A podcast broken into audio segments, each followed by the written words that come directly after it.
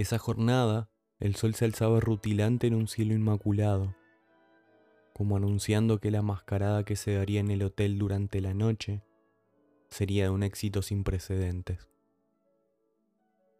A lo lejos, el eco distante de la música les hizo notar que la celebración había empezado. Despertaron y tomados de las manos se desplazaron por los sinuosos pasillos del hotel, recobrando a cada paso un poco más de vida. Hacía siete años que el viejo edificio no era escenario de un carnaval de esas dimensiones.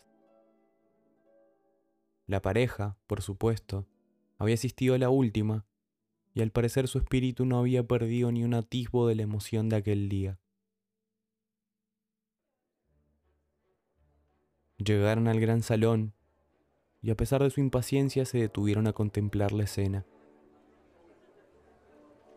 Cascabeles, penachos, cuernos y sombreros sobre máscaras sonrientes y con narices descomunales.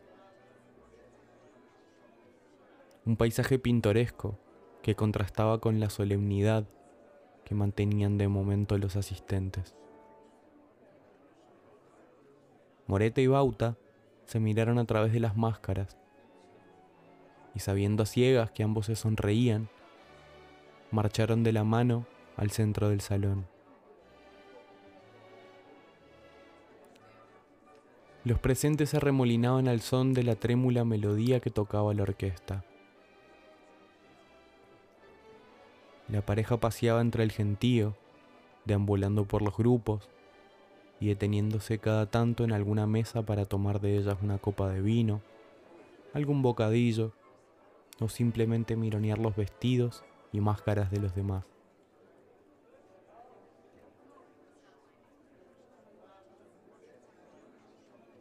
Pronto, una marejada de voces y risas inundó los salones del hotel. Los invitados, a medida que vacían sus copas, dejaban de lado sus inhibiciones se susurraban y sugerían, se apretaban al pasar, inquietos. Alguien decía por lo bajo haber visto al párroco del pueblo escabulléndose entre los pasillos, cubierto con un traje de arlequino, junto a Colombina y Pierrot.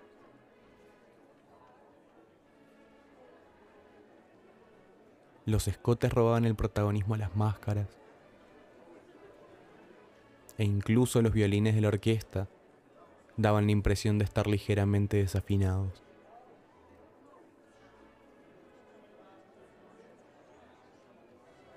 Entrada la medianoche, los invitados se juntaron de nuevo en el centro para permitirse un último momento de sobriedad y bailar un balseterio y somnoliento.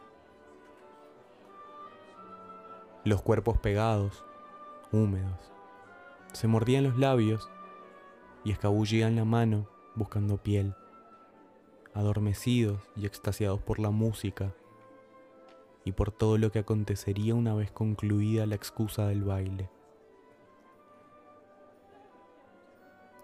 Sin ser ajenos a la excitación, Morete y Bauta bailaban riendo por todo el salón. Observaban las imágenes turbulentas de máscaras, músicos, copas y acróbatas, entremezcladas en manchas y pinceladas de colores y sombras.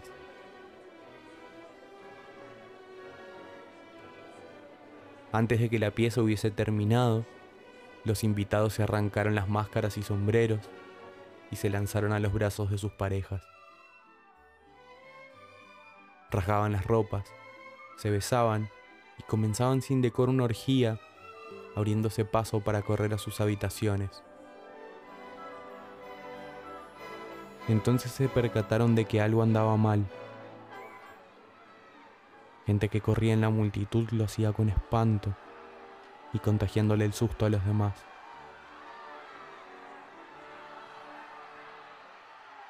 Huían, gritaban, se atropellaban y golpeaban porque vieron que un borracho incauto sin poder resistir la gracia de la dama, trató de despojar a Moreta de su máscara y descubrió tras el óvalo de terciopelo ojos azul pálido, fuera de órbita, dentro de cuencas sombrías, y una sonrisa lánguida y mal formada.